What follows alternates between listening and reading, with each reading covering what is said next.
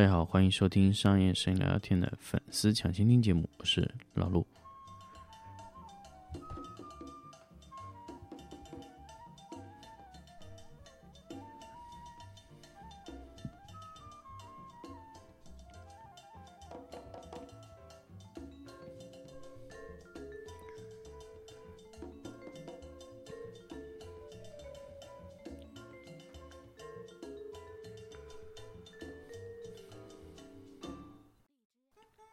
那么我们这一期呢，给大家聊聊关于影棚的工厂化管理。那么虽然这个题目出的特别特别的，嗯，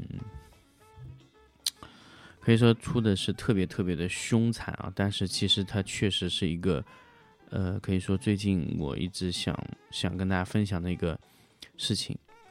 那么首先呢，在开头呢，跟大家预告一下，就是最近我在更新我的微信公众号。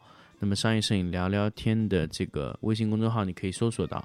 那么我在里面更新了非常多的关于影棚的工业化管理的一些内容。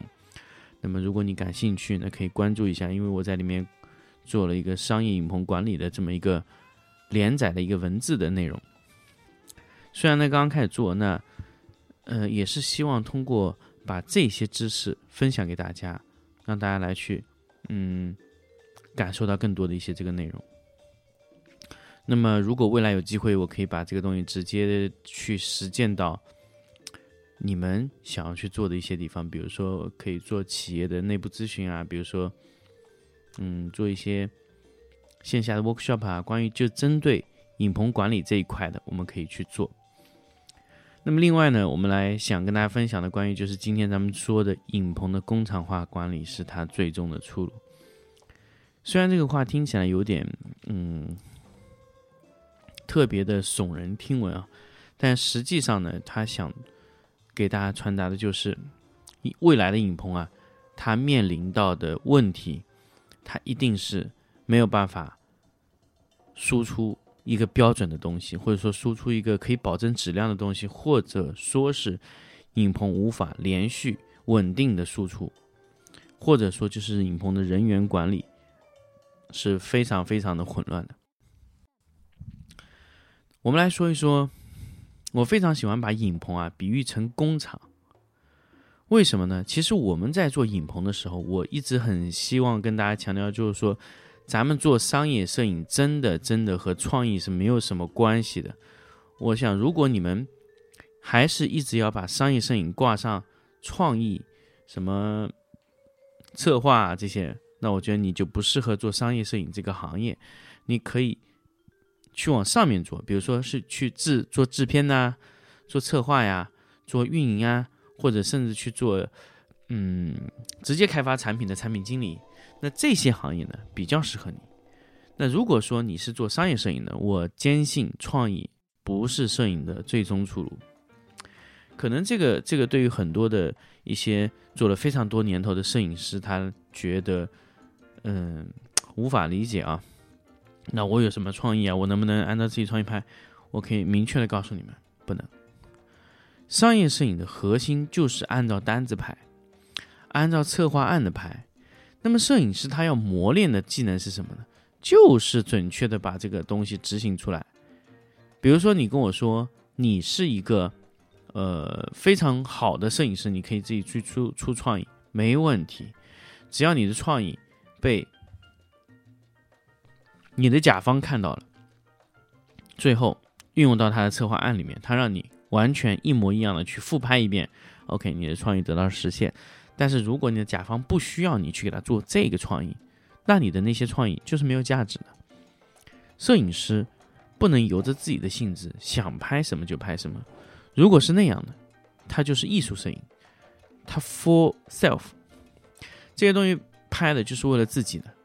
那么，真正的商业摄影的图片是要拿来卖钱，卖给你的用户，所以准确、完整、一模一样的还原用户的需求，那就变得非常非常重要。那么，很多摄影师说了，那我用户不知道我要做什么，那他该怎么做呢？那就很简单，用户连策划案都不愿意掏，那么你就要帮他去做策划案，所以最后你的拍摄就要完全跟你的策划案一致。这就是商业摄影。如果你的甲方带着方案来拍，你完全不能去更改他的方案，你只有跟他完全一模一样的还原就可以了。这就是商业摄影的本质。那么，如果是在这样的情形下，我们就像工厂的柔性生产线、定制生产线、OEM、ODM 的生产线，那是完全一样的。比如说，客户带着策划案来，你帮他做出来就可以，这叫 OEM。比如说，客户不知道做什么，你帮他策划一下，这就叫 ODM。啊，这个就是一个是委托代理加工，一个委托设计加工，就这么两个区别。所以，对于一个影棚来说，它完全可以工厂化运作。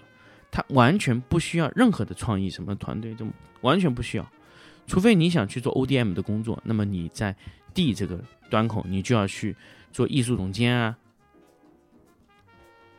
美术指导啊、营销策划呀这些东西，就是你的 D 端。所以，影棚在工厂化的过程中，它才能存活下来。它只有去工厂化的模式改造，而不是作坊式的做法。所以很多时候啊，我去评价，包括老毕啊，他们都会是这个情况，就是他们看着非常大的影棚，但是它的核心就是作坊式的生产，没有逻辑，没有控控制品质，也没有合理的计算模式啊。员工的薪资怎么算？员工的呃培训周期怎么算？员工的工资怎么开？还有任务怎么接？怎么样去分配任务？任务进来以后，这个摄影师你能让他多少天拍完？是不是这个摄影师要一直加班才拍得完？还有一个就是这个摄影师，我怎么测试他符不符合这个岗位的要求？这个一系列啊，都是在于工厂中的一些操作。那么当然，其实这期节目呢，不是想跟大家分享我们具体怎么做，因为如果你真的想具体知道怎么做，你完全需要。关注我的商业摄影聊聊天的微信公众号，对，就搜同名就可以。商业摄影聊聊天呢，这个节目呢，它在这种关于专业技能的文字化的这种内容中，我做了这么多年，我下来就可能音频的形式要去把它还原出来的难度是非常大的，所以我坚信啊，大家可以在那个微信公众号找到你要的结果。所以，不管你现在的影棚是一个人、两个人、三个人、四个人还是五个人，你最终要变成的，就是我说的那种状态。所以你们要去考虑这个状态。所以我们今天举个几个例子吧。前段时间我看了中央电视台在拍的那个叫什么雅迪电动车的一个工厂线，我们来聊一聊它这个话题啊。首先，他们问。你的员工怎么培训？好，我们牵涉到员工培训的这个问题，意味着这个员工在进入到这个工厂的时候，他有可能什么都不会，那么你就要有完整的培训机制。就这个人从进来到出去是怎么样培训出来的？这第一点。第二点呢，就是说，你这个任务是怎么分分解的？比如说，你这个任务进来一个流程进来以后。这个人做 A，这个人做 B，这个人做 C、D、E、F、G，这是一个流程的。你是怎么样把它拆成 A、B、C、D、E、F、G 的？啊，这个就是我们叫 SOP 标准化的拆分，拆分到每个人手里。那么让这个人只做那道工序的机制就可以了。而且啊，如果这个人工序做的越少，也就是说你在培训这个人的成本就越低。所以你只要把这个任务的。明细拆的特别特别的细，那么你的成本就会非常非常低，你的培训成本哦，而且你的人员流失成本也会很低。比如说今天这个人走了，他带走的只是那个工位上的一些东西，他再带走不了很多。第二，就是你拆了 A B C D E F G，因为每一道工序它到下一个环节它都会有衔接，A 到 B，B 到 C，C 到 D，它是怎么样去衔接这个品质的？也就是说，如果 A 产生的问题，B 没有修复，C 也没有修复，D 也没有修复，也就是说，A 这个环节如果不修复 A 自己的问题，B、C、D、E、F、G 它都会出现同样的问题，它会延续它它的问题会放大。比如说 A、B、C、D、E、F、G 每一个地方都要输出一次的操作，那么那个操作如果没有达到要求，那么这边缺一点，那边缺一点，最后会累积出一个非常大的错误，这就是品控啊。这个在生产中需要品控。那我们图片中也是一样，如果你在 A 的环节，比如说我在布光的环节没有做好，直接进入了后期，后期做完了以后，然后再调色，调色完了去印刷，问题就被放大了。由于你在布光的环节没有做好，导致后面的一系列的问题全部是连贯的。那你怎么样控制 A？那么他们在那里有一个品控机制。那这个产品输出中间，它会过一道之间。还有一个问题，如果你的装配出现了问题啊，你可以按红色灯，就会有这一组的组长来帮助你完成这个问题啊。它的互助的机制做得非常好。那么接下来就是什么呢？就是你这个流程在运作的时候，人员的钱怎么分？当然这个他们没有说到。就你这个工序值多少钱？你们要搞清楚，比如说摄影值多少钱，陈列值多少钱，后期值多少钱，包括业务端值多少钱，印刷端值多少钱，你都得给它明确的定价。